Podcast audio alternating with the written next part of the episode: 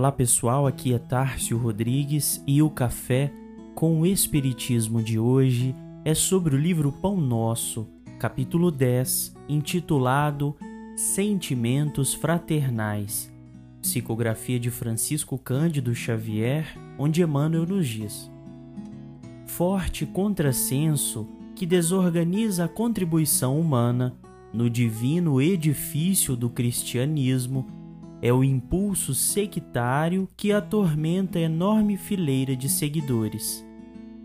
Mais reflexão, mais ouvidos ao ensinamento de Jesus e essas batalhas injustificáveis estariam para sempre apagadas. Ainda hoje, com as manifestações do plano espiritual na renovação do mundo, a cada momento surgem grupos e personalidades solicitando fórmulas do além para que se integrem no campo da fraternidade pura. Que esperam, entretanto, os companheiros esclarecidos para serem efetivamente irmãos uns dos outros. Muita gente se esquece de que a solidariedade legítima escasseia nos ambientes onde é reduzido o espírito de serviço e onde sobra a preocupação de criticar. Instituições notáveis são conduzidas à perturbação e ao extermínio em vista da ausência do auxílio mútuo no terreno da compreensão, do trabalho e da boa vontade.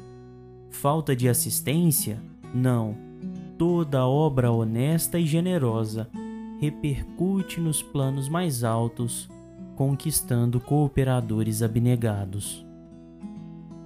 Aqui temos comentário da primeira carta de Paulo aos Tessalonicenses, capítulo 4, versículo 9, que diz: Quanto, porém, a caridade fraternal, não necessitais de que vos escreva, visto que vós mesmos estáis instruídos por Deus, que vos ameis uns aos outros.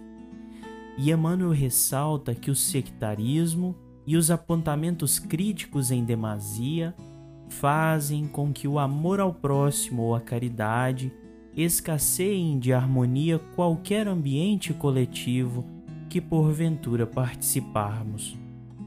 O versículo núcleo da reflexão relembra a bandeira do próprio Espiritismo: fora da caridade não há salvação. E compreendemos com a assertiva não necessitarmos de grandes esclarecimentos quanto ao dever de amar e fazer o bem ao próximo, tendo em vista ser esse o primeiro impulso de humanidade que deveria estar presente nas nossas consciências. Investiguemos nossos hábitos e pensamentos fazendo revisão do quanto de boa vontade, trabalho e doçura se acham presentes em nossas ações. O amor é a força que move o universo e anima a vida. E se queremos mais vida em abundância, busquemos mais amor em torno de nós.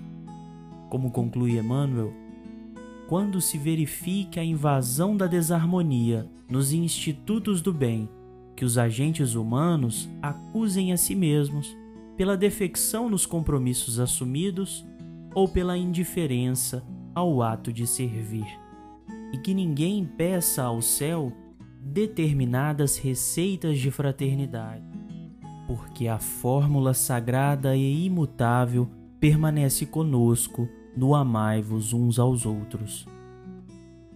Fiquem com Deus e até o próximo episódio do Café com o Espiritismo.